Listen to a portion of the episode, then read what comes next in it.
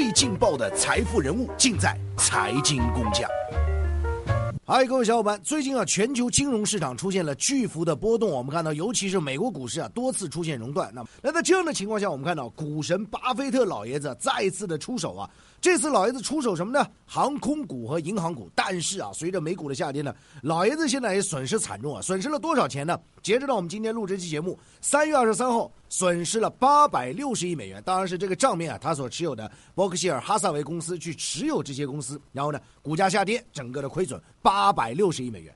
那么说到这，我们必须要讲讲啊，股神巴菲特他这次出手，他背后的逻辑，以及巴菲特啊在历次的这个股市大跌之后，他出手的一个情况，包括他个人的财商教育理念。今天这些干货，我们为大家好好来说道说道。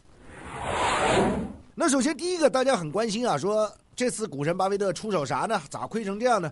跟大家这么讲啊，现在这段时间呢，航空业受到很大的冲击啊，因为整个的这个航班都停飞了嘛，很多。那这其中我举个例子啊，制造业来讲，波音的股价从四百多现在跌到不足一百了。那其他的这个民航业跌的也是非常多了。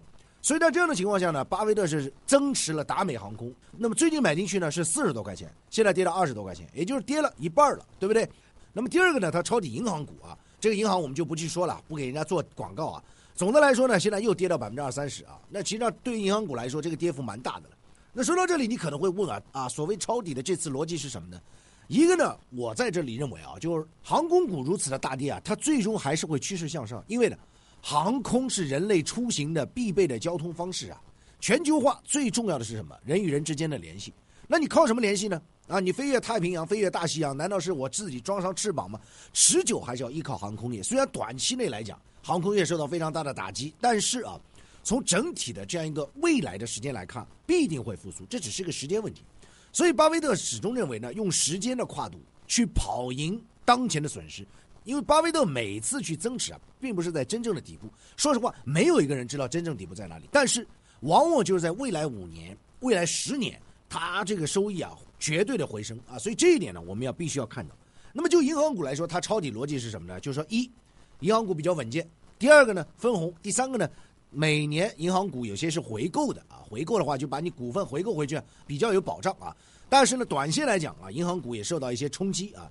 但从长线来讲，银行股还是比较安全的这个标的和资产，加上股息率，加上回购等等等等啊。所以一旦的整个的金融形势好转之后，银行股又会一个非常稳健的态势。所以我们就从中可以看到，巴菲特他投资的逻辑就在于什么呢？不在一时的输赢，而在于长线未来的趋势性的一个判断，这一点非常重要。我问你底在哪？你知道底在哪？没有一个人知道，我也不知道，他也不知道，甚至我觉得巴菲特也不知道。那当你没有一个人知道的情况下，那么就应该采取一个在相对于好的价格、合理的估值的情况下去拿下，然后呢去做这样一个未来的一个时间换空间的这样一个合适的价格再卖出，这样才是最合适的。那当然了，这次巴菲特这个损失啊非常大，八百多亿美元。那么他这个伯克希尔哈萨维公司去持有这些股，除了我们刚刚说的这两个板块之外呢，还包括苹果公司。可口可乐公司啊，美国航空啊，这次也是跌了非常厉害，所以总的来说，现在的八百六十亿美元这个损失啊，其实对于巴菲特来讲啊，我认为他心肯定是痛的了。但是他这种状态已经经历过好几次了，每一次金融市场动荡，他都是这个模式，买进去跌一点，但是哎，你隔个五年十年后发现他又赚了，就是这么个逻辑。而且我跟大家讲，现在巴菲特手里啊还有一千多亿美元现金啊，他随时可以继续的增持，把这个成本拉低。所以你千万不要小看它，成本是越来越低，低到你不敢想象。所以巴菲特给我们一个重大启示是什么？一个要以合理的价格、合理的估值去拿这个股票；第二个呢，就是手里要有现金流，你才能够不断的去增持，压低这个成本。当这个反弹趋势确定的时候，你的成本会越来越低，而且收益会越来越高。那么第二点就要跟大家讲讲巴菲特啊，他的一个那么多次的这样一个啊美股的这个动荡啊，他的一个投资的逻辑。最近巴菲特讲，美国股市前段时间不是十多天里面啊，这个四次熔断吧？啊，他说我活了八十九岁啊，说说实在就是打娘胎开始，我都没见过啊这个场面啊。但是你可以看到那么多次熔断啊，美股接下来会不会啊有这个今年的第五次熔断呢？呃，说不准的。那那说实在话，我觉得巴菲特也是有点夸张了。你他从打娘胎开始就关注这个股市，我觉得有点夸张。为什么？因为他出生在一九三零年代吧，那时候美国经济大萧条啊，那个时候跌了还要厉害了。那时候都没有什么熔断了啊，熔断妈妈也没有。也所以他也是一个玩笑啊。但是我觉得他这么一说啊，实际上反映出什么呢？就是市场整体是处于一个很恐慌的状态。所以他的名言就是：别人恐惧我贪婪，别人贪婪我恐惧啊。那他最近就出手了，说明什么？说明别人很恐惧啊，所以他贪婪了。这个贪婪加个引号，我们一起讲，在合理的区间贪婪，在合理的价格去贪婪，用时间的玫瑰去粉饰你现在的这样一个。伤口，哎，我觉得这句话讲了挺好吧，哈哈。那接下来我们给大家盘点一下啊，巴菲特历来的投资的经历啊。你说句实在话，他三零年代出生，一九四零年代初他就开始买股票了，又经历了二战啊，二战之后啊，美国经济开始复苏，真正危机开始什么时候呢？一九七三年，一九七三年当时美股暴跌啊，暴跌为什么呢？啊，一方面当时第四次中东战争开打啊，这个中东战争我跟大家简单讲。四零年代末一次，五零年代一次，六零年代一次，七零年代一次啊。那么第一次呢，是因为以色列在四零年代末建国之后，第一次中东战争爆发，然后就接着一次、两次、三次、四次啊。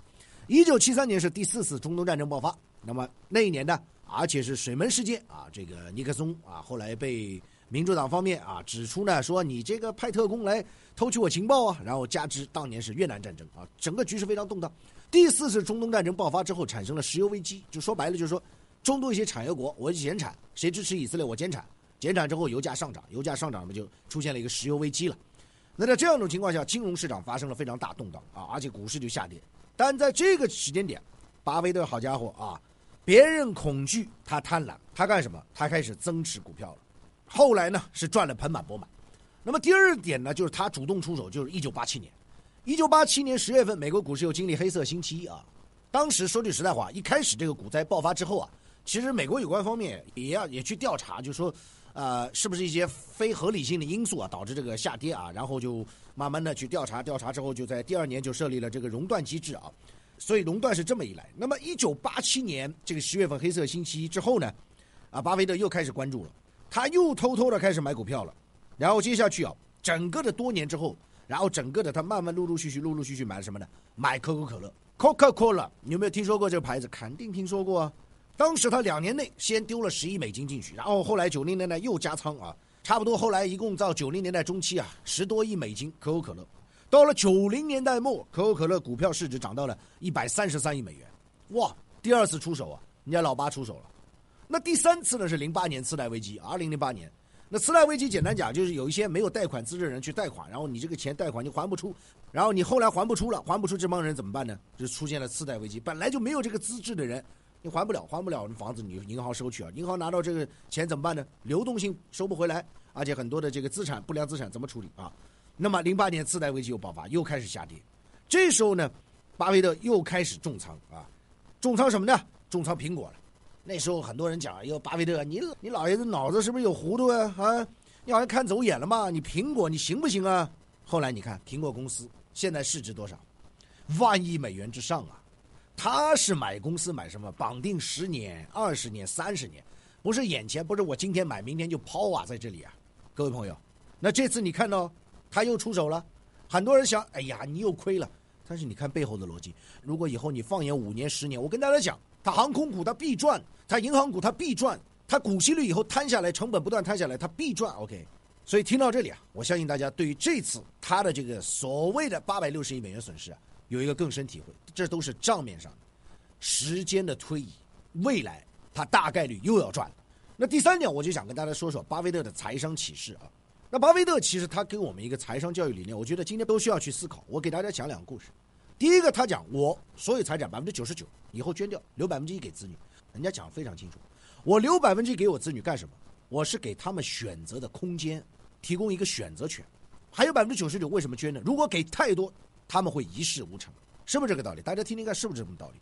包括说对孩子的财商教育，很多人都忽视啊。第二个故事跟大家讲一下：巴菲特有三个孩子，一个女儿，两个儿子，这三个人都是非常普通的孩子啊。大女儿是家庭主妇，当然也从事一些副业；大儿子呢是农夫啊，整天弄点跟农场有关的，拍拍照啊什么的；小儿子呢搞音乐的啊，你说他特别有名也没什么名气，都是普通人。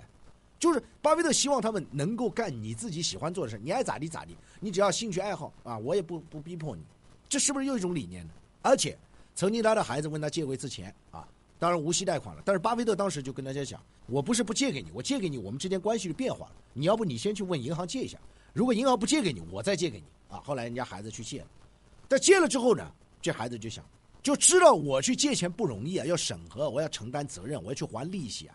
天下没有免费的午餐啊，各位朋友。所以我们有时候去看一个人啊，不要光看他股神股神，他背后给我们一些什么思考。